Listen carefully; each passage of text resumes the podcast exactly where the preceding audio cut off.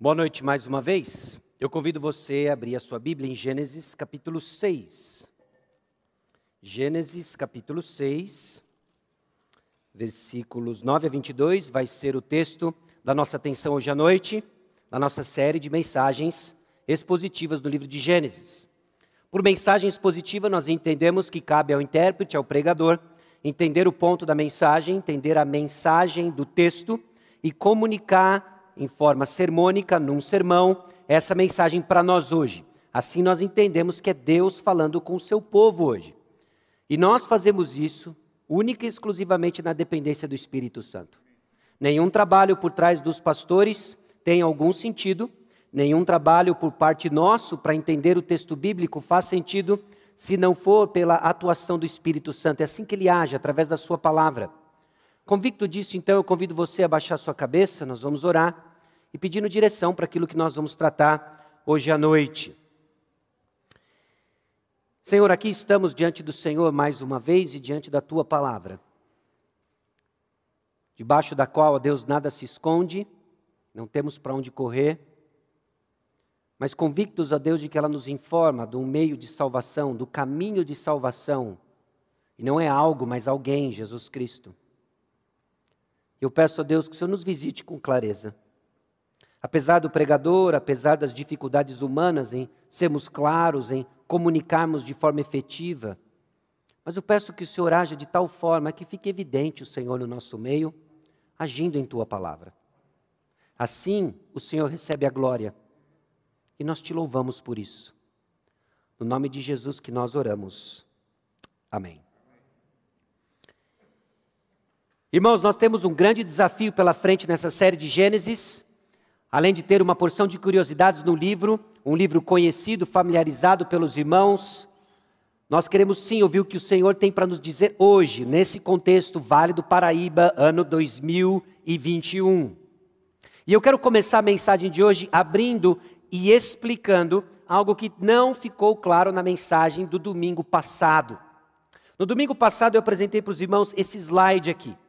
Se você está em casa, você está vendo aí, você está lendo, que é dos filhos dos homens, e três opções para essa interpretação, à luz de Gênesis capítulo 6. Eram os setitas, anjos caídos e uma dinastia de tiranos. Se você está com a Bíblia aberta em Gênesis capítulo 6, versículo 2, você já percebe aí o que foi um erro que causou confusão e não trouxe clareza para os irmãos. Em Gênesis capítulo 6, versículo 2 diz assim: Vendo os filhos de Deus que as filhas dos homens eram formosas. Meus irmãos, no slide está filhos dos homens, mas é filhos de Deus. Então não é à toa que isso gera confusão ao você olhar para a sua Bíblia, está escrito filho de Deus, olhar para o slide do pastor, está escrito filhos dos homens, e às vezes o pastor fala filhos dos homens, às vezes ele fala filho de Deus, e você olha e fala assim: misericórdia, Senhor amado, de quem que ele está falando agora? Isso trouxe uma confusão numa passagem que por si só já é difícil de entender, que é Gênesis capítulo 6. Então, o que está aí em Gênesis 6, ah, daqui a dois, né? Filhos dos homens não é filhos dos homens, é filhos de Deus. Filhos de Deus, ok? Então, deixa eu abrir já fazendo uma breve recapitulação das opções que existem por trás do entendimento de quem são esses filhos de Deus. Meus irmãos, essa não é uma passagem fácil ao terminar, talvez você fique um pouco confuso, coce a cabeça, comece a se questionar se um dia você vai compreender alguma coisa da Bíblia. Calma, muita calma nessa hora, tá bom? Estudar a Bíblia vai requerer de nós esforço, vai requerer de nós paciência.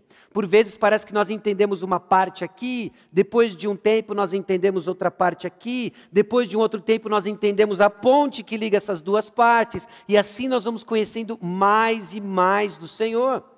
É assim que Deus cria em nós, inclusive, músculos de discernimento espiritual. E quando eu falo nós, eu não estou aqui falando de uma forma polida em primeira pessoa do plural, estou me incluindo nisso. De que por vezes também os pastores são chamados a pregar passagens que com o tempo eles aprendem diferente, eles crescem com tudo isso. E meus irmãos, domingo passado eu saí daqui falando: Senhor, se Deus tocou no coração de alguém, foi muita da tua misericórdia mesmo. Sempre assim, mas tem dia que fica mais claro ainda. E essa passagem traz dificuldades. Então vamos lá, quem são esses filhos de Deus? Deixa eu lembrar para você que cada uma dessas opções, elas ao longo da história foram validadas por grupos de pessoas que estudavam seriamente a Bíblia. Quando eu digo validadas, elas foram abraçadas. Homens que estudaram a Bíblia ao longo de muito tempo, ao longo da história da humanidade, entenderam a possibilidade desses filhos de Deus serem, por exemplo, os descendentes de Sete, os setitas. Existe uma série de argumentos a favor dessa opção. Não é à toa que muitos abraçam isso, homens que estudam a Bíblia, olham para os filhos de Deus em Gênesis capítulo 6, versículo 2 e concluem: são os descendentes de Sete. Por que, que eles concluem isso? Porque o capítulo 5 fala dos descendentes de Sete. O capítulo 5 fala dos descendentes de Sete, e no decorrer natural da passagem, faz sentido esses filhos de Deus serem os descendentes de Sete. Porque fica óbvio que esses filhos de Deus fizeram algo que eles não deveriam fazer ao tomarem para si esposas das filhas dos homens, que seriam então as descendentes de Caim. Duas linhagens se misturando. E isso não é bom. Definitivamente o texto deixa claro que seja o que for que está acontecendo, seja qual for a identidade dos filhos de Deus, o que está acontecendo aqui não é bom. E nós vamos ver detalhes hoje, no decorrer do restante do capítulo 6, quão sério é isso. Eu espero que você não saia daqui confuso sobre os filhos de Deus apenas, mas que você saia daqui convicto de quão pecadores nós somos e carente da misericórdia de Deus. Agora, eu acredito que existem alguns problemas no entendimento dos setitas serem os filhos de Deus coisa simplesmente de argumento textual, de entender a gramática, tanto dos termos usados no versículo 1 quanto no versículo 2. De que todo o contexto, inclusive, ao mencionar filhas, fala dos descendentes de Sete, mas não cita as filhas de Caim, seria a primeira vez que elas aparecem, sem uma referência direta. Tudo isso a gente tem que ficar lidando com os prós e contras das interpretações e investigar o texto bíblico. Bom, a segunda opção seriam os anjos caídos. Honestamente, essa eu acho a menos provável, de serem literalmente anjos caídos, demônios que possuíram mulheres. Ao longo da história, alguns homens sérios, inclusive, acreditaram nessa e acreditam nessa hipótese, nessa interpretação. Por que, que eu acredito que ela seja talvez a mais distante? Porque Jesus Cristo disse que os anjos não se davam em casamento. Bom, então, não podem ter sido anjos caídos que possuíram essas mulheres. Bom, uma terceira posição seria uma dinastia de tiranos, que envolve o entendimento do que você olha no versículo 4, desses gigantes, homens de renome, homens conhecidos e dominadores tiranos, energizados pelo coisa ruim, à luz inclusive de passagens do Novo Testamento, que tomaram as filhas das as filhas dos homens por esposas faziam aquilo que a própria construção do versículo 2 nos aponta e nos faz lembrar de Gênesis 3,6, quando Eva toma do fruto, faz apenas o que quer. E esses homens soberbos, promíscuos, criaram um contexto que gerou, inclusive, o desprezo do nosso santo Deus, gracioso Deus. E essas seriam as três opções. E é curioso porque filhos de Deus ao longo da Escritura, em outras passagens no Antigo Testamento, fazem referência aos três, às três possíveis interpretações. Há homens, como os setitas, há anjos, inclusive em Jó capítulo 1, versículo 6, quando os filhos de Deus, os anjos, se apresentam, Satanás estava entre eles também menciona ao longo da narrativa bíblica, nos livros escritos históricos sobre reis, de que filhos de Deus é uma menção, inclusive, a tiranos, a homens de poder. Então é difícil, de fato, chegarmos a uma conclusão num texto que é um tanto quanto obscuro. Agora, o que eu quero dizer aqui com texto obscuro?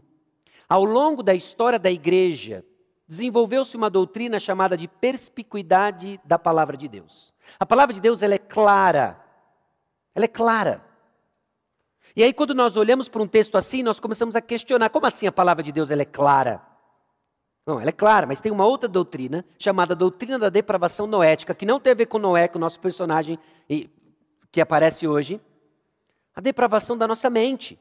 O que eu penso, desejo e sinto é distorcido pelo pecado. Nós não pensamos mais certo. Então, quando nós olhamos para uma dificuldade de interpretação no texto, não é que o texto é difícil e o texto não é claro. O intérprete é limitado. O intérprete é limitado. Soma-se isso que isso foi escrito numa língua que hoje está morta, embora exista o hebraico moderno, o hebraico bíblico em si é uma língua morta, numa cultura de milhares de anos atrás, uma mente depravada que pensa diferente, que e aí nós contamos com o quê? Com a iluminação do Santo Espírito que pega a sua palavra, ainda limitada e pregada por alguém finito, como eu, como qualquer outro pregador neste planeta, e usa para cumprir os seus propósitos. Sabe por quê? Para que fique claro de que é o Senhor quem age. E assim, meus irmãos, nós conseguimos pregar sim com autoridade, mas com a devida e ajustada humildade, entendendo que ao longo do tempo Deus nos forja e nos ajuda a entender. E onde isso nos leva para o entendimento do texto. Meus irmãos, eu acho que eu mencionei para os irmãos e continuo mencionando e sempre aberto para tentar entender e ser persuadido ao contrário. De que esses filhos de Deus que fizeram essa lambança eram homens, sim, de proeminência, com uma certa influência satânica, viu coisa ruim por trás. Lembre-se da narrativa que tem nos carregado desde Gênesis 3,15, a descendência da mulher que esmagaria a cabeça da descendência da serpente. Satanás, obviamente, não quer o sucesso da descendência da mulher. Então, o que ele puder fazer para fazer uma lambança nisso, ele vai fazer. Que sejam os casamentos mistos, que sejam esses camaradas promíscuos, que vem uma mulher e eles querem, eles tomam para si essa promiscuidade que gera esses dias difíceis em que Deus vai pôr fim com o dilúvio. E essa soberba que fica clara no versículo 4, esses homens de renome, esses homens varões que faziam o que queriam, nós vemos que a humanidade aqui, ao invés de governar a terra, como representantes visíveis do Deus invisível, está governando a terra como se eles fossem os criadores dela, os deuses dela, e Deus está pondo um fim nisso. É aí que o texto nos deixa. É aí que entra o contexto de Gênesis capítulo 6, versículos 9 a 22. Vamos fazer a leitura do texto, Gênesis 6, de 9 a 22. Eu espero que tenha ficado um pouco mais claro as diferentes posições interpretativas dos filhos de Deus em Gênesis 6, 2. E conforme nós caminhamos para o entendimento, inclusive, da, da relevância disso no contexto que se cria antes do dilúvio. Gênesis 6, de 9 a 22, diz o seguinte. Eis a história de Noé. Noé era homem justo e íntegro entre os seus contemporâneos. Noé andava com Deus. Gerou três filhos, Sem, Cã e Jafé. A terra estava corrompida à vista de Deus e cheia de violência. Viu Deus a terra, e eis que estava corrompida, porque todo ser vivente havia corrompido o seu caminho na terra. Então disse Deus a Noé: Resolvi dar cabo de toda a carne, porque a terra está cheia de violência dos homens. Eis que os farei perecer juntamente com a terra. Faze uma arca de tábuas de cipreste, nela farás compartimentos e a calafetarás com betume por dentro e por fora.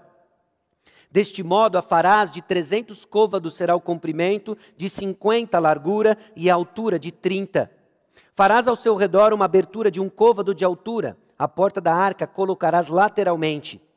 Farás pavimentos na arca, um embaixo, um segundo e um terceiro. Porque estou para derramar águas em dilúvios sobre a terra, para consumir toda a carne em que há fôlego de vida debaixo dos céus. Tudo o que há na terra perecerá. Contigo, porém, estabelecerei a minha aliança: entrarás na arca, tu e teus filhos, e tua mulher e as mulheres de teus filhos. De tudo o que vive, de toda a carne, dois de cada espécie, macho e fêmea, farás entrar na arca para os conservares vivos contigo. Das aves, segundo as suas espécies, do gado, segundo as suas espécies, de todo o réptil da terra, segundo as suas espécies, dois de cada espécie virão a ti, para os conservares em vida.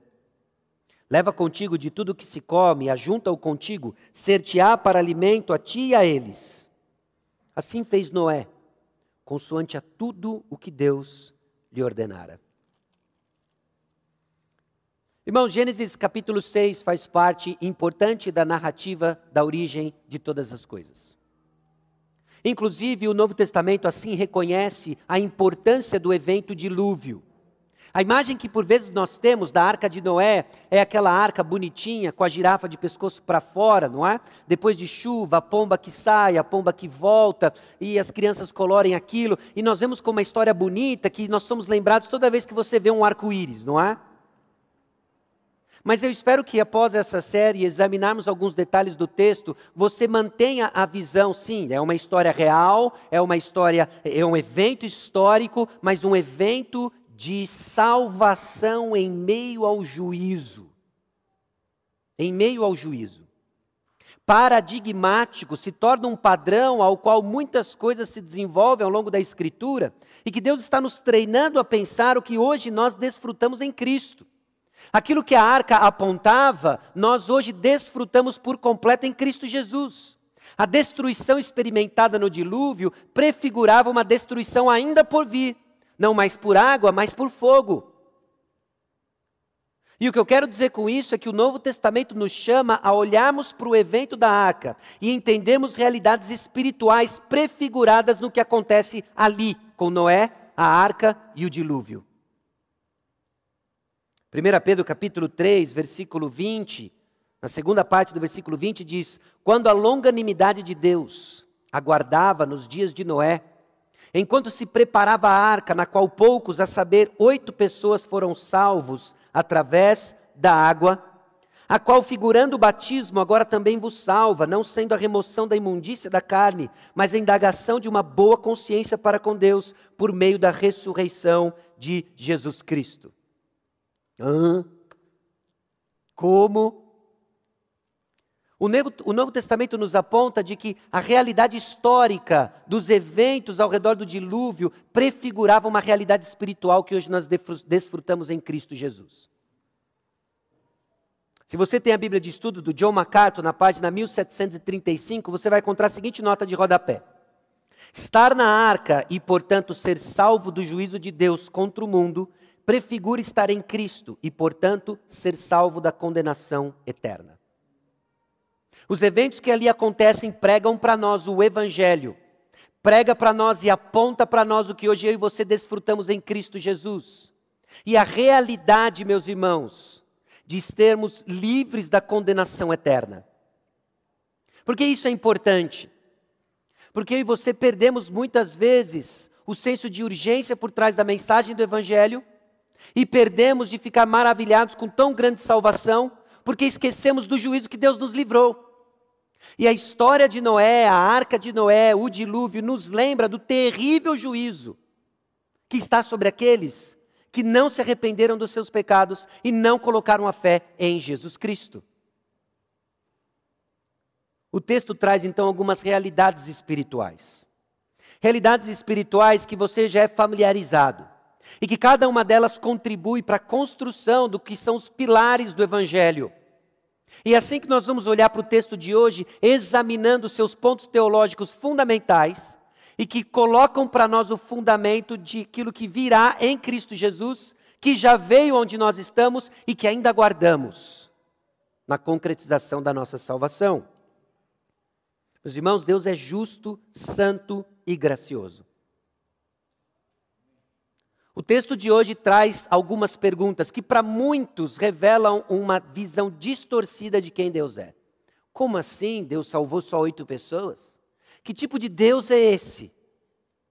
Ele é o Deus justo, santo e gracioso.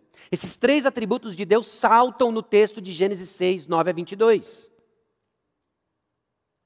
E para entender por que apenas oito entraram na arca, nós precisamos reconhecer também que o homem ele é pecador e digno de condenação. Ele é digno de condenação. A realidade da arca é aquilo que nós vimos, inclusive, em 1 Pedro capítulo 3, versículos 20 e 21, aponta que Jesus Cristo é o único caminho da salvação. Não há outro nome, não há outro caminho, somente Cristo Jesus. Não havia arca B, não havia arca genérica, não havia nova cepa da arca, que seja, não havia. Havia apenas uma arca, e ela apontava para apenas um Salvador, e o nome dele é Jesus Cristo. E vemos a realidade espiritual de arrependimento e fé presente no texto e nos ajudando a e nos treinando a pensar o evangelho do Senhor Jesus Cristo. Meus irmãos, sempre foi por causa da graça. Com fé nos meios providos pelo Senhor, por iniciativa do Senhor, que Ele salvou o seu povo. Sempre foi assim, continua sendo assim, e hoje a diferença é que nós temos mais informações. Não melhores em termos de quantidade, mas mais informações em termos de quantidade. O nome dele é Jesus Cristo.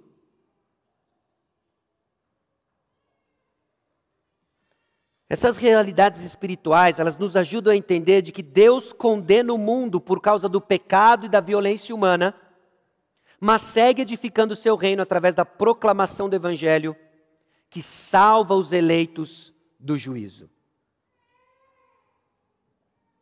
É isso que nós vemos na narrativa atrás de Gênesis 6, de 9 a 22.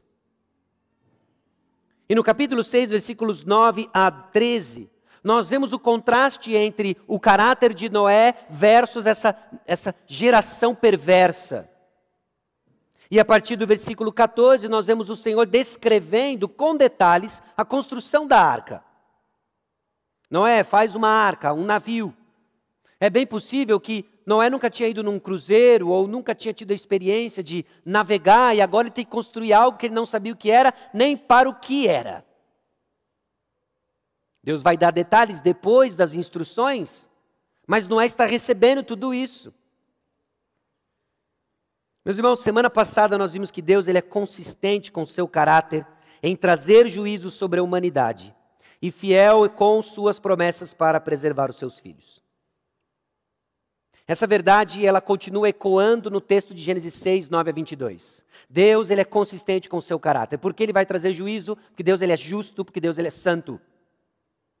E porque ele é fiel, ele vai preservar os seus filhos. Ele fez uma promessa, ele deu para nós esperança em Gênesis 3,15. O descendente da mulher vai esmagar a cabeça do descendente da serpente. Ele vai cumprir isso. Em Gênesis capítulo 6, versículo 8, isso ainda não havia sido cumprido. Deus vai trazer juízo, mas ele vai também garantir que suas promessas sejam cumpridas.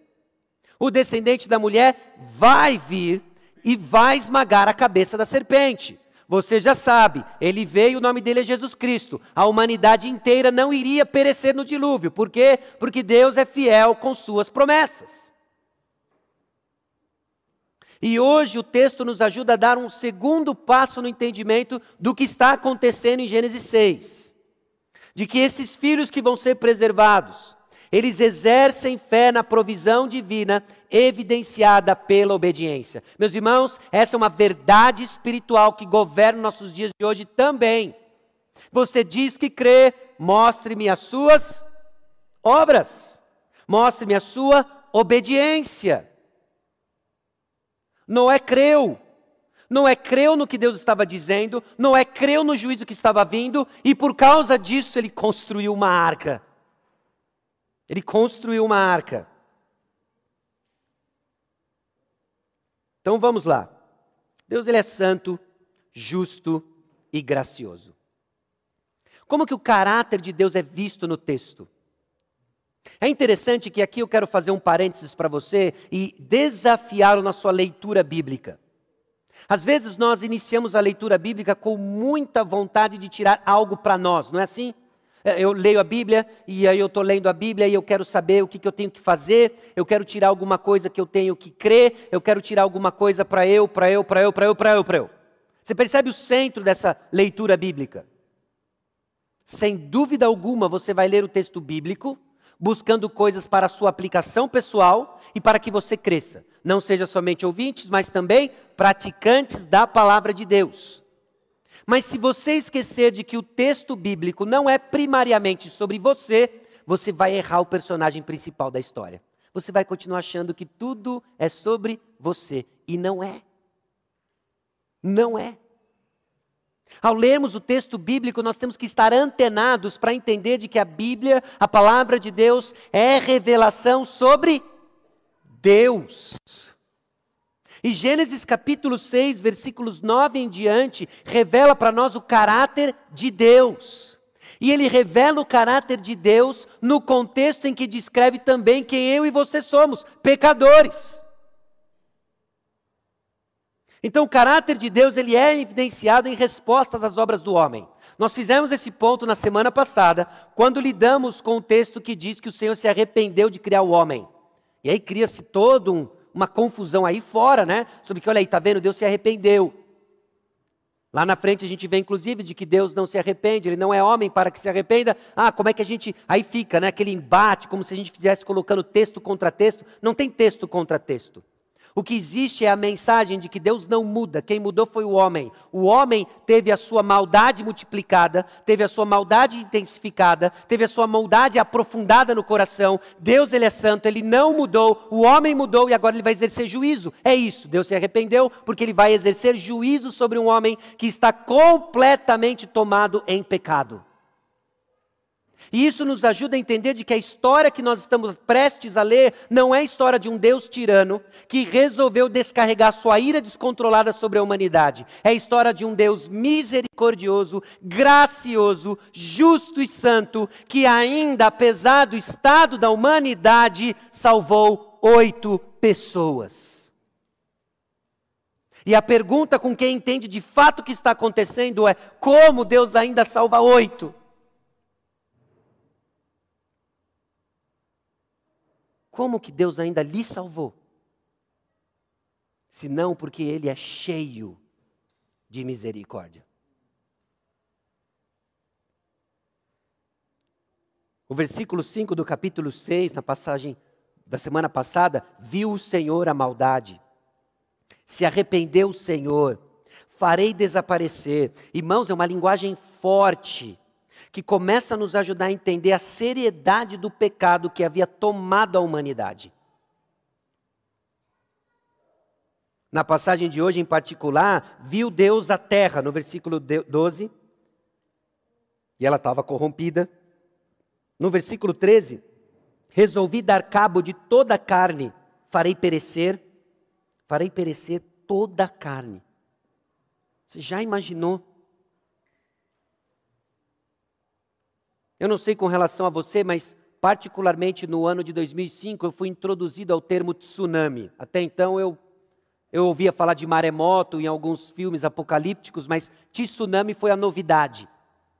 Que foi aquele grande tsunami que levou a vida de quase 300 mil pessoas na Ásia. E as imagens que passavam, obviamente, já calibradas para que fossem comunicadas na mídia em geral eram assustadoras, a devastação. E eu fico imaginando o que, que seria dar cabo de toda a carne, exceto oito. E exceto um conjunto que cabia num, num barco, num transatlântico de animais. Mas aqui, ali, no versículo 18, nós vemos que contigo, porém, estabelecerei a minha aliança nós vemos a santidade de Deus que examina todo o feito do homem. Ele viu a maldade na terra. Nós vemos a justiça de Deus porque ele resolveu dar cabo de toda a carne. E nós vemos a graça de Deus porque ele olha para Noé. Ele atribui graça a Noé. E ele diz: Eu vou fazer com você uma aliança. Nesse contexto, Deus ainda faz uma aliança. Porque ele vai cumprir as suas promessas. E qual a dificuldade que nós temos nisso tudo, meus irmãos? A dificuldade humana em entender o que Deus está fazendo e avaliar corretamente o caráter divino está ligada a uma percepção distorcida e incompleta do caráter de Deus. Pessoas têm dificuldade de enxergar a bondade de Deus hoje porque elas têm uma visão distorcida e incompleta do caráter de Deus. É uma super ênfase no seu amor, na sua graça, mas em detrimento da sua justiça, da sua ira contra o pecado. Você inventou um Deus que não é o da Bíblia. Talvez você creia nos ursinhos carinhosos, talvez você creia no teletubbie divino, mas você não crê no Deus da Bíblia. Esse não é o Deus da Bíblia. O Deus da Bíblia, ele é completo no seu caráter, ele é santo, as coisas estão amarradas, ele é gracioso, ele é misericordioso, ele é amoroso, ele é bondoso, mas ele é justo, ele é santo, ele é cheio de ira contra o pecado. E muitas vezes nós temos dificuldades de enxergar a justiça de Deus, Sua sabedoria, de confiarmos na Sua soberania, porque a nossa visão de Deus ainda é incompleta e distorcida, somado a uma percepção que nós temos de nós mesmos, que também é distorcida e inflada, de que eu não sou tão ruim assim. Quando pessoas questionam o amor de Deus, você pode estar certo de algo, ela acha que ela é alguma coisa. Ela acha que ela é boazinha, por isso que ela está falando isso sobre Deus. Ela acha que sabe mais do que Deus. E talvez ela nem esteja articulando frases soberbas e arrogantes assim, mas por trás uma percepção bem equivocada, incompleta de quem Deus é, distorcida e inflada de quem ela é. E aí vem a história do dilúvio e nos coloca no nosso lugar. E aí vem a história da humanidade e as sucessivas falhas da descendência da mulher em trazer aquele que reverteria o que o pecado distorceu. Até que Deus, mais uma vez, toma iniciativa, cria a provisão e ele entra em cena de uma forma surpreendente. Que anjos rompem louvor, que eu e você até hoje temos dificuldades em entender teologicamente, como assim Deus se fez carne, aceitamos pela fé, dependemos disso, obviamente, ele se sacrifica em nosso lugar. Aí você percebe que Deus faz tudo. Ele tem a ideia, ele executa, o plano, ele nos atrai, ele nos salva, ele nos justifica, santifica, nos glorifica. Deus é o personagem central da história. E eu e você, pecadores miseráveis, alcançados pela graça de Deus, que agora temos uma missão: viver para a glória dele. É isso. É isso. Deus, ele é santo, e ele não pode tolerar o pecado em todos e tudo. A santidade de Deus grita no texto quando ele vê essa maldade que se multiplica, se intensifica, se aprofunda, e ele diz: basta. Deus é santo. Ele não é como eu e você. Nós vimos, inclusive, em Gênesis capítulo 3, de que é em decorrência da entrada no pecado da história da humanidade, é, o homem e a mulher não podiam mais estar diante da presença de Deus, e por misericórdia, Deus os expulsa do jardim e põe querubins na porta, lembra? Sabe por quê? Porque Deus é santo. E isso é misericórdia, porque se você entra aqui desse jeito, você morre. Você morre.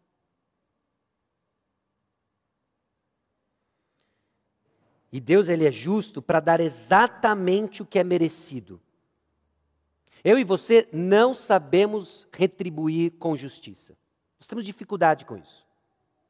E nós vemos isso no dia a dia, não é? Se alguém lhe fecha no trânsito, você não quer fechar de volta apenas. Você quer fechar de volta, apertar o freio, dar ré, tirá-lo da pista. Se alguém lhe ofende, você tem dificuldade de que o amor cubra a multidão dos pecados. Sabe o que você quer? Você quer pegar a folha sulfite, enfiar debaixo da unha dela, sentiu a dor? E falar para ela lavar uma louça. Ai, ai, ai. Tá vendo? Nunca mais me ofenda. É isso que você quer. Nós não sabemos retribuir justiça. Deus sabe. Porque Deus é o receptor máximo de toda ofensa. Ele percebe os intentos do coração. E o que acontece aqui no dilúvio, meus irmãos, é a retribuição justa, santa, amorosa, misericordiosa, correta, soberana de Deus contra o pecado. Dá uma olhada nos versículos 11 e 12. Nos versículos 11 e 12, a palavra corrompida aparece três vezes. Ela diz assim: ó, a terra estava corrompida, à vista de Deus e cheia de violência. Viu Deus a terra, eis que estava corrompida, porque todo ser vivente havia corrompido o seu caminho na terra. É assim que o texto descreve a condição da humanidade, a condição da terra. Ela estava corrompida, corrompida e tudo estava corrompido. E no versículo 13, Deus lança o juízo diante da situação e o contexto de corrupção da humanidade. E diz assim: Então disse Deus a Noé: Resolvi dar cabo de toda a carne, porque a terra está cheia da violência dos homens. Eis que os farei corromper juntamente com a terra. Na sua Bíblia aí está perecer, não é? O versículo 13 traz perecer. Na revista atualizada está perecer. Porém, meus irmãos, é o mesmo verbo. Deus vai agir de acordo com o que a humanidade fez. Nem mais, nem menos. Ele vai fazer exatamente o que a humanidade merece. O termo evoca para nós e é particularmente curioso como o texto bíblico usa o mesmo termo do julgamento para a culpa. O corrompido, corrompido, corrompido. Deus ele é justo para dar exatamente o que é merecido. E Deus é gracioso e fiel no exercício de sua santidade. Irmãos, Deus é santo, justo e gracioso. O texto de hoje começava no versículo 9, mas o versículo 8 inicia uma ruptura da narrativa. O texto vem descrevendo o estado caótico da humanidade, como a, a, a, impiedade havia se multiplicado, se intensificado, se aprofundado, e você fica lendo aquilo meio agoniado, entrando no clima da narrativa, e o versículo 8 parece que dá um vislumbre de esperança. Porém, Noé achou graça diante do Senhor. Mas que respiro! Parece que a gente consegue tirar a cabeça de fora d'água, nem caiu água ainda, nem estamos no dilúvio, mas a gente consegue dar um respiro. Noé achou graça diante do Senhor. Faz acontecer alguma coisa, porque a situação é caótica. Meus irmãos, Deus é gracioso e fiel no exercício de sua santidade. Graça não é algo que você merece, graça lhe é dado. Noé achou graça porque quem toma a iniciativa é o Senhor. Foi assim comigo, foi assim com você. A primeira informação que nós temos acerca de Noé, depois daquilo que foi dito por ele, pelo, uh, dele, do seu pai acerca dele, é que o Senhor deu graça para Noé.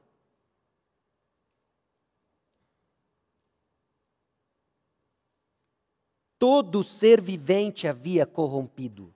Todo. E qual é a diferença de Noé? Ele achou graça diante do Senhor. Você se acha merecedor de estar aqui?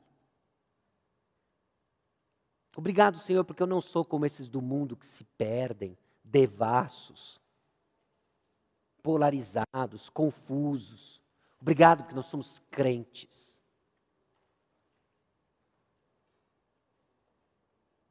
Meus irmãos, nós achamos graça diante do Senhor. Apenas isso. O que nos distingue daqui de dentro com os que estão lá fora perdidos é apenas a graça de Deus. Deus ele é gracioso e fiel no exercício de sua santidade. E nós vemos essa fidelidade em exercício com a sua graça, no versículo 18, inclusive, quando ele diz para Noé: Contigo, porém, estabelecerei a minha aliança. Você vai entrar na arca, tu e teus filhos, e tua mulher, e as mulheres de teus filhos. Deus já sabia quem ia entrar na arca. Deus havia estabelecido quem ia entrar na arca. E quem ia? Noé, sua mulher, seus filhos e as esposas de seus filhos. Um grupo de oito. Para a primeira experiência de confinamento e um reality em cima das águas.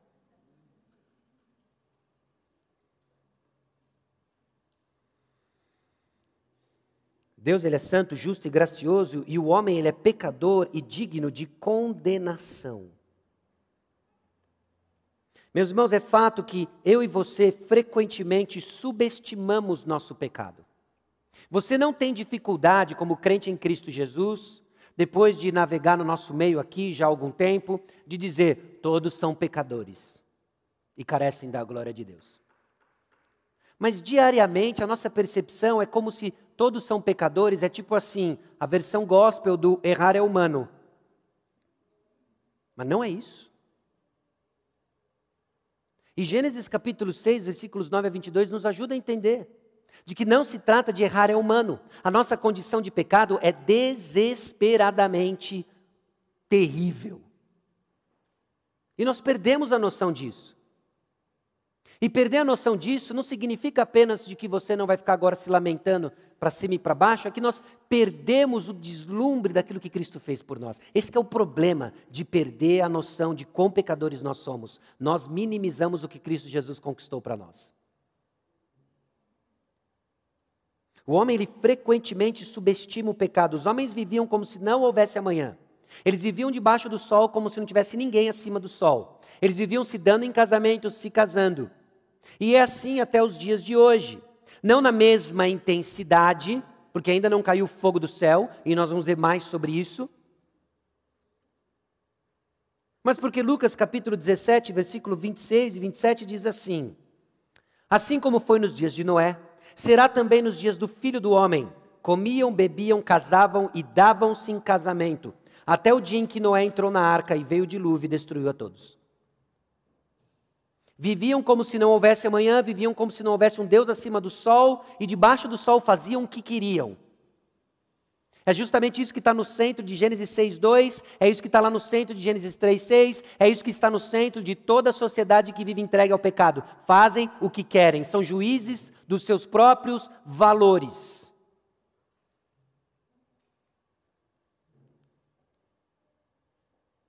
E a resposta divina, então, indica a seriedade do pecado humano.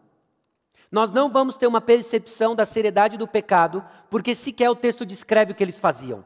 Nós temos aqui em Gênesis 6:2 de que eles tomaram para si mulheres as que todas mais lhe agradaram.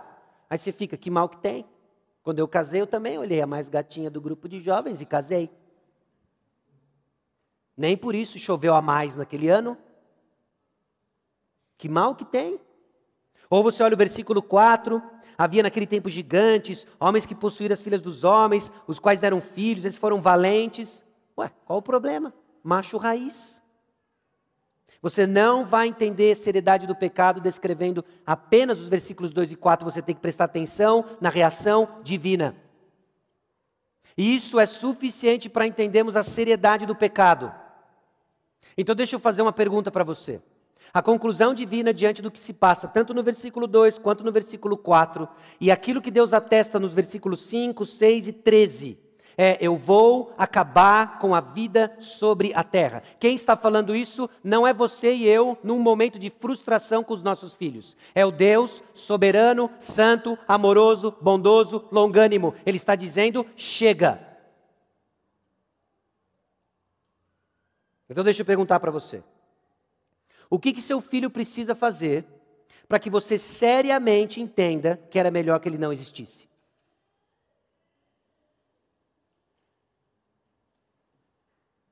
Eu não estou falando daquelas pequenas frustrações quando, por causa da realidade do pecado, nós simplesmente, olha, ah, que coisa, feliz eu era há 15 anos atrás, e cinco minutos depois se passa.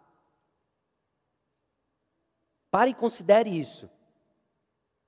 Qual a quantidade, intensidade e profundidade de seus delitos e pecados que ele precisa cometer para que você chegue à conclusão que fosse melhor que ele morra?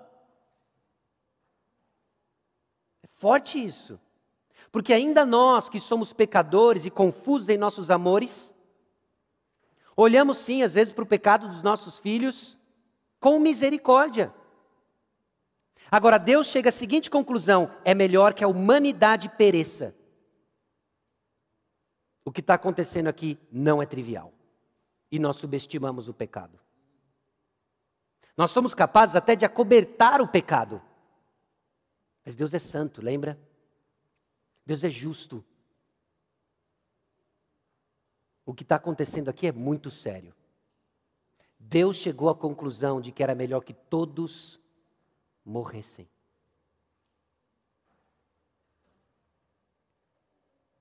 E a paga pelo pecado, ela é justa. Ela não é nem menos, nem mais do que deveria ser. Nós já fizemos o ponto nos versículos 11, 12 e 13, com o corrompido, corrompido, corrompido e perecer. Deus vai dar a paga que é justa pelo pecado. Agora, isso nos aponta para uma outra realidade sobre o justo juízo de Deus.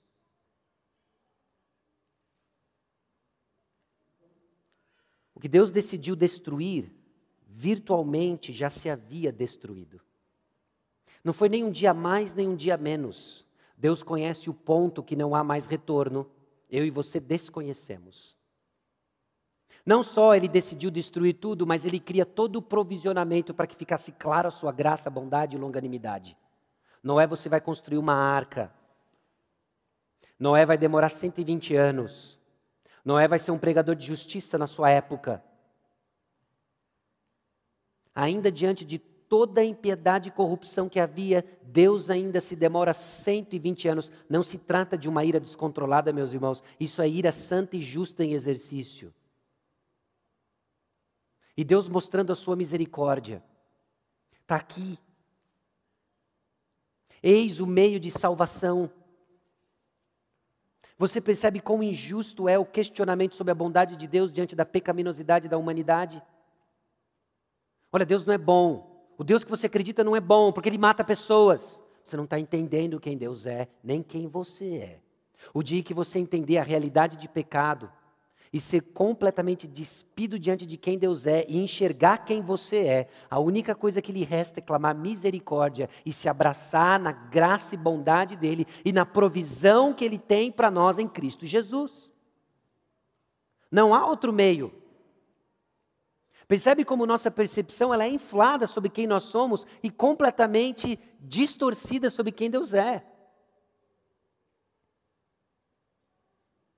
Aqui num parênteses, um teólogo fez uma reflexão sobre o que está acontecendo com essa sociedade antes do dilúvio e note a semelhança para onde nós estamos caminhando, para onde a história da humanidade está caminhando. A humanidade não pode solapar o fundamento moral da sociedade sem pôr em perigo a própria existência de sua civilização. Na verdade, por meio de sua corrupção, a sociedade põe em movimento o processo inevitável de autodestruição. Olha como o o, o juízo divino recai sobre nós. A sociedade insiste em solapar todo e qualquer fundamento moral. Não existe civilização sem os fundamentos morais. Essa soberba que cresce no nosso contexto, essa distorção, essa imoralidade no contexto sexual que acontece no nosso meio, é solapar os pilares de qualquer civilização. Meus irmãos, isso não tem nada a ver com a sua ideologia política, isso não tem absolutamente nada a ver com a sua compreensão filosófica, isso tem única e exclusivamente a ver com a forma como Deus criou o mundo, os seus relacionamentos de causa e efeito, como eu e você operamos e uma sociedade que opera num nível sustentável. Para onde nós estamos caminhando para a humanidade? Não é mais para chuva que não para mais, mas fogo que não para de cair. É para onde nós estamos caminhando. E ao longo da história isso já foi provado em localizações esporádicas em que civilizações caíram justamente porque solaparam sua moralidade. Isso também não significa que nós vamos pregar simplesmente uma moral externa como fariseus evangélicos. Não, isso indica que o caráter de Deus é o nosso padrão de normalidade. E ele só é alcançado em Cristo Jesus. E até os ímpios são abençoados quando nós operamos dentro desse mundo que Deus criou com relacionamentos de causa e efeito. Porque o salário do pecado, meus irmãos, é a morte. O salário do pecado é a morte. O que acontece aqui no dilúvio é uma demonstração gráfica, tangível, histórica, real, de uma realidade espiritual. Aqueles que estão em seus pecados só têm uma paga: morte, separação eterna. Mas Jesus Cristo é o único caminho de salvação. Mais uma vez, 1 Pedro capítulo 3, versículo 20, quando a longanimidade de Deus aguardava nos dias de Noé, enquanto se preparava a arca, na qual poucos, a saber, oito pessoas foram salvos através da água, a qual figurando o batismo, agora também vos salva, não sendo a remoção da imundícia da carne, mas a indagação de uma boa consciência para com Deus, por meio da ressurreição de Jesus ressurreição de Jesus Cristo.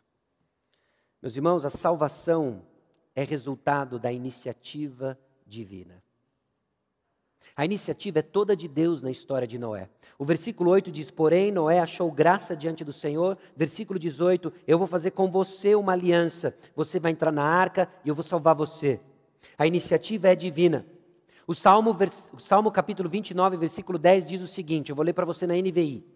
O Senhor assentou-se soberano sobre o dilúvio. O Senhor reina soberano para sempre.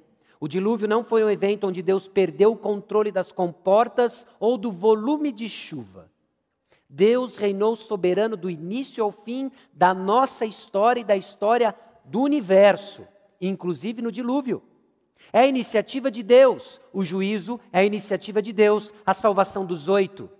É iniciativa de Deus, o juízo que aguarda a humanidade, é a iniciativa de Deus, a sua salvação, que entrou na arca.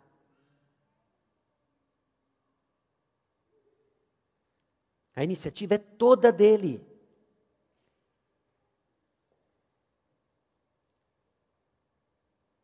A salvação ela é baseada na provisão divina. Olha o versículo 14. Começa assim: faze uma arca.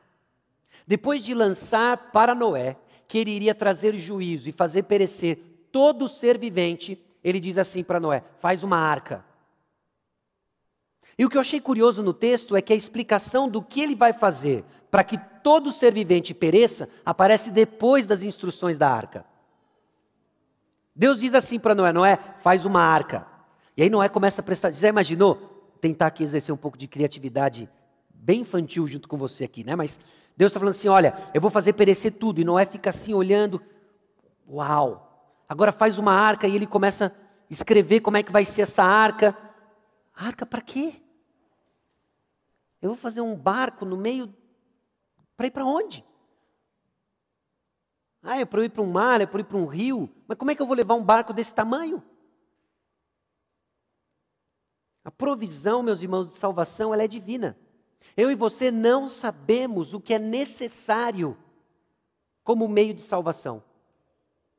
Noé não ia saber. Deus não chega para Noé e diz: Noé, eu vou matar todo ser vivente do globo terrestre e vou trazer um dilúvio. Você tem 120 anos para decidir o que você vai fazer. Se vira, salva você e sua família.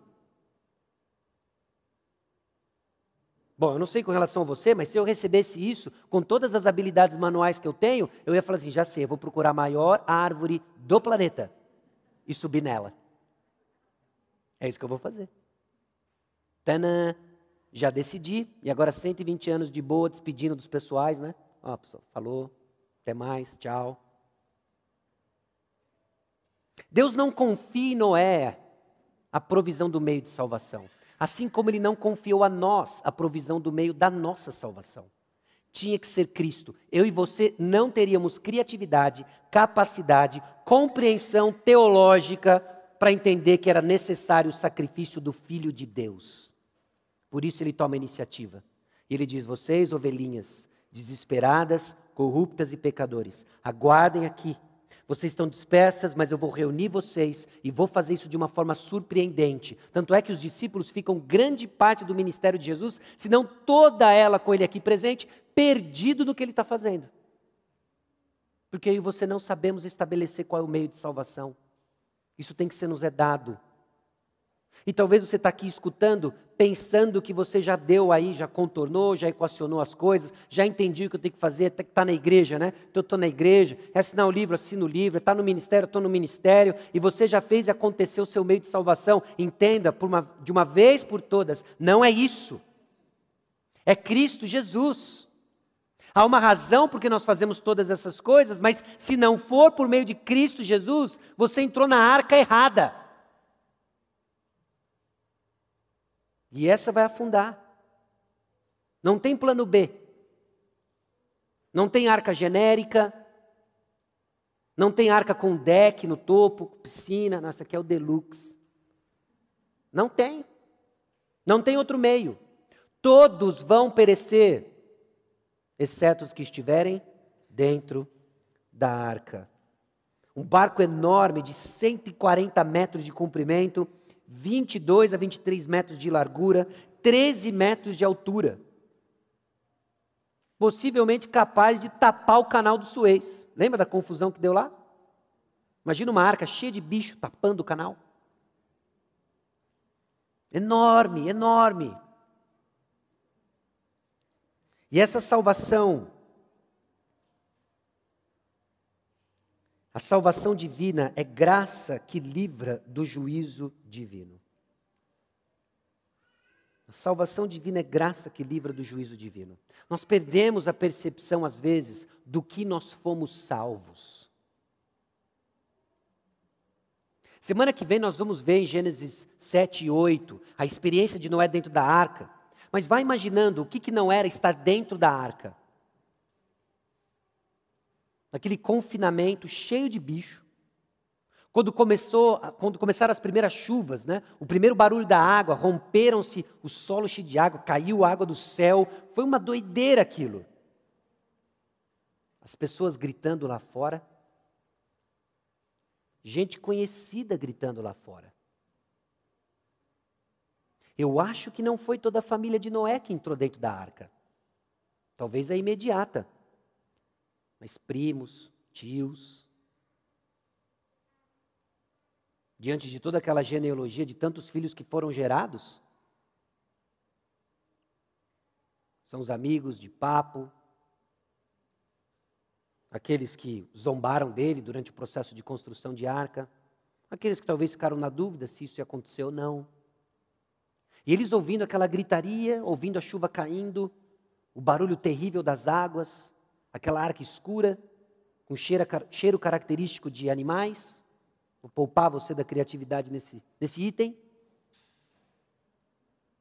E aquela agonia lá fora e ao mesmo tempo saber que você está seguro dentro. É isso que descreve a sua experiência de salvação.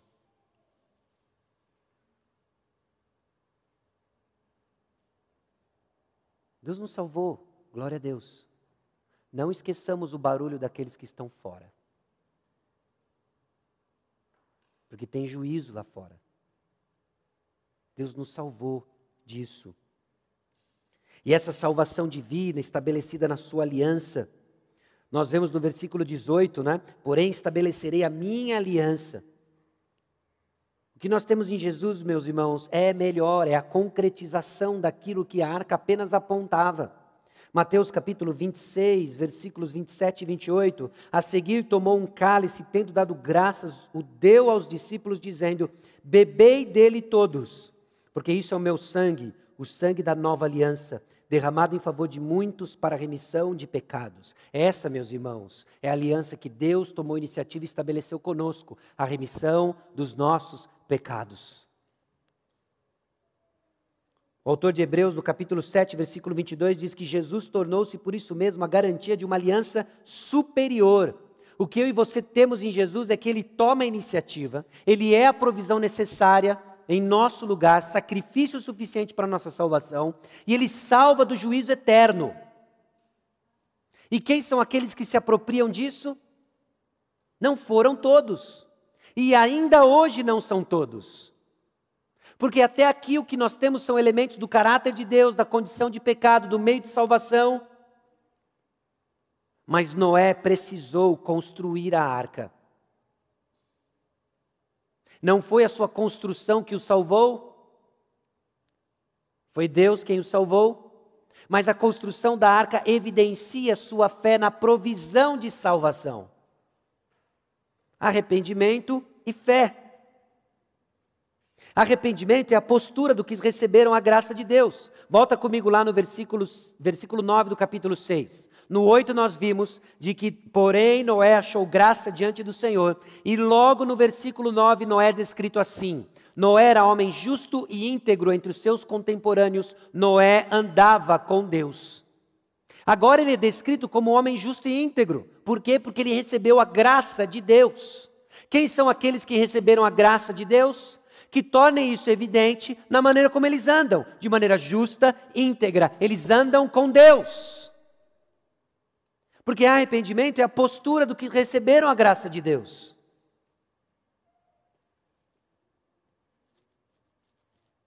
Esse homem justo e íntegro que andava com Deus, aliás, andar com Deus nos faz lembrar Enoque, né, que andou com Deus e já não mais era, porque Deus o tomou para si. E aqui nós temos que Noé andou com Deus.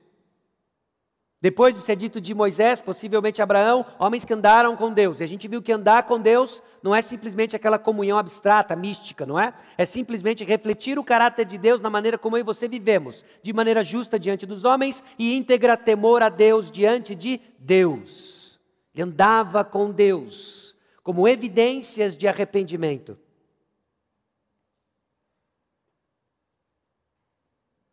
E a fé que ele tinha começou com ouvir.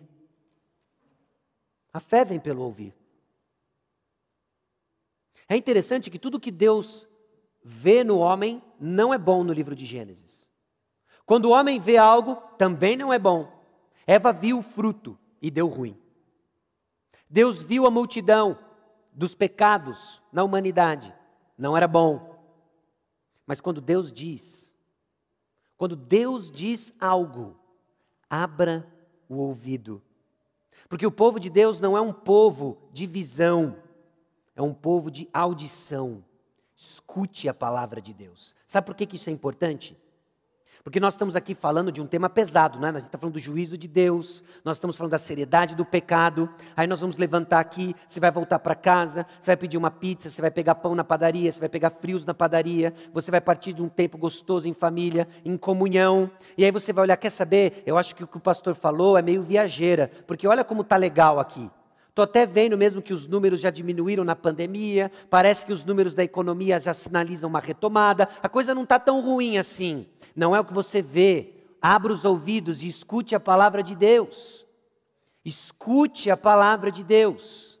Não era o que Noé via. Quando Deus falou assim: Eu vou trazer juízo, talvez ele via sim todo aquele caos na humanidade, mas ele olhava para o céu, via um dia bonito, ele olhava para a natureza, ele desfrutava ainda do que Deus fez.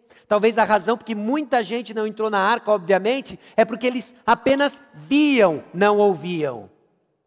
Não apenas veja o que está ao seu redor, escute a palavra de Deus. Então disse Deus, versículo 13, e a resposta de Noé no versículo 22 é: Assim fez Noé, consoante a tudo que o Senhor lhe ordenara não de acordo com tudo aquilo que ele tinha visto, mas de acordo com tudo que o Senhor lhe ordenou, ele ouviu, ele escutou, ele creu, ele exerceu. Isso é fé. Fé começa então com ouvir e é exercida em obediência. Olha a observação desse teólogo aqui, ó. A inteira obediência de Noé expressou inteireza de fé. É isso que Hebreus 11:7 acha importante. A obediência completa de Noé mostra sua fé inteira. Hebreus 11:7 diz: "Pela fé Noé, divinamente instruído acerca de acontecimentos que ainda não se viam, e sendo temente a Deus, aparelhou uma arca para a salvação de sua casa, pela qual condenou o mundo e se tornou herdeiro da justiça que vem da fé." Ele creu. Deus é santo, justo, gracioso. O homem é pecador, digno, merecedor de toda condenação. Deus tomou iniciativa e trouxe provisão de salvação. Noé creu, construiu a arca, entrou, abençoou ele e sua família e ele foi salvo. Apontando para nós o quê? Apontando para nós que Deus é justo, santo e gracioso. Eu e você somos pecadores. Nosso pecado não é que errar é humano. Nosso pecado é que a nossa condição de pecado se multiplica, se intensifica, se aprofunda. Deus é santo, não tolera isso. Mas Ele providenciou um meio para que a gente saia disso. E o meio não é um barco, é alguém, é Jesus Cristo, no qual nós temos remissão dos pecados e livramento do juízo eterno, porque ele vai se repetir. Deus vai voltar a destruir a terra.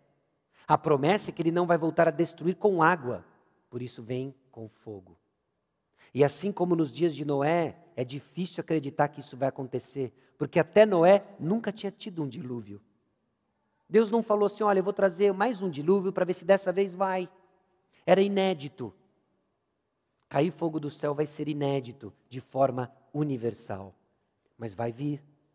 E quem são aqueles que escapam do juízo divino? Aqueles que creem.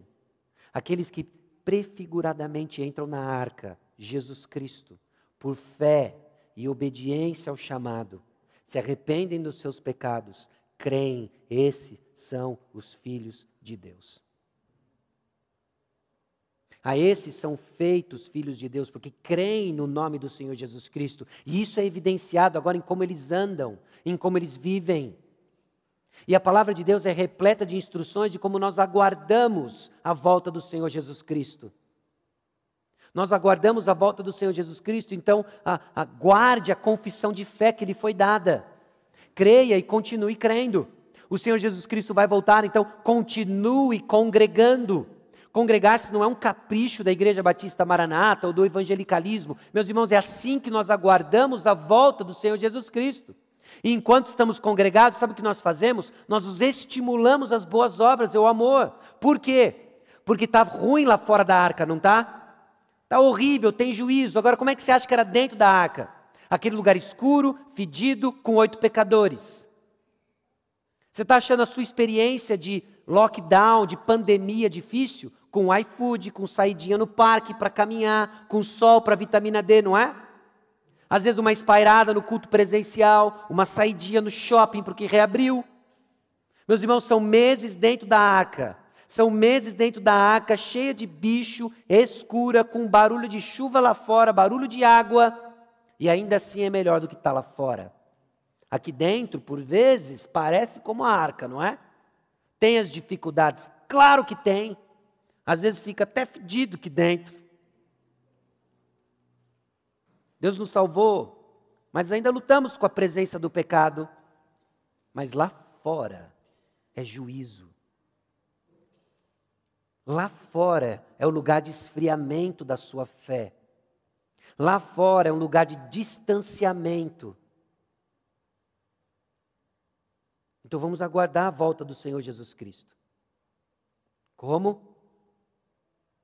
Juntos, nos estimulando às boas obras, nos estimulando em amor, alertando os que ainda não entraram. Tem um juízo, mas tem a salvação. E o nome dele é Jesus Cristo. Então considere. A misericórdia divina deve ser vista na ausência de punição total dos homens. Quando nós lemos a história do dilúvio e terrível juízo sobre a condição corrompida da humanidade, nós temos que ver a misericórdia de Deus. Não foi total. Não foi total. Aliás, já apontando para nós, nós vamos ver isso no decorrência da, da série de Gênesis, né? É que isso não resolveu o problema por completo. Porque a solução divina não era, a, a solução definitiva divina não é o dilúvio. Mas ela apontava para a solução definitiva. O, re, o reconciliador do cosmos e da humanidade, a saber, Jesus Cristo. A graça divina deve ser reconhecida na salvação de alguns homens. No final de olharmos e examinarmos Gênesis 6, a pergunta é: por que eu, Senhor? Porque assim como Noé, você achou favor diante de Deus. Por causa de quem você é? Não. Apesar de quem você é, você achou favor do Senhor. E aí ele tem direitado seus caminhos. E às vezes até somos conhecidos como justo e íntegro, e a gente que anda com Deus, não é? Única e exclusivamente por causa da graça do Senhor. A provisão de salvação é dada por iniciativa de Deus e nos termos de Deus. Meus irmãos, nós não temos criatividade nem capacidade para desenvolvermos um meio de salvação alternativo. Não existe. Não existe. Não tem nada que você possa fazer para acrescentar um centímetro na extensão da sua vida ou para lhe dar um crédito de compensação na sua dívida eterna por causa do pecado. Tem que ser na provisão divina. E o que é fascinante? Ele deu gratuitamente. E ele nos chama. A postura, então, dos que recebem a graça de Deus é arrependimento e fé. Arrependa-se dos seus pecados e creia no único nome que traz salvação, e o nome dele é Jesus Cristo. Isso não tem a ver quanto tempo você frequenta a igreja, ou até mesmo membro de igreja. Mas quando Deus abre os nossos olhos e mostra a nossa pecaminosidade, mostra a nossa separação de quem Ele é e aponta para Jesus Cristo como suficiente Salvador, creia, continue crendo. Salvação é só em Jesus. Deus ele é consistente com seu caráter em trazer juízo sobre a humanidade. Ele é consistente com seu caráter. E ele é fiel com suas promessas para preservar os seus filhos que exercem fé na provisão divina, evidenciada pela obediência. Que Deus abençoe o seu povo na compreensão da sua palavra, com um senso de urgência, seriedade e regozijo na graça recebida, adequada com a verdade do Senhor. Amém? Abaixe a sua cabeça, deixa orar por você. Logo após a oração, nós vamos cantar. E depois de cantarmos, nós vamos orar juntamente com o pastor Edson, agradecendo pelo Dia das Mães, fazendo algumas considerações desse dia especial, segundo dia das mães em pandemia, né? Ah, vamos orar. Senhor, nós somos gratos ao Senhor pela tua palavra, gratos pelo meio de provisão, de, de salvação que o Senhor nos deu em Cristo Jesus.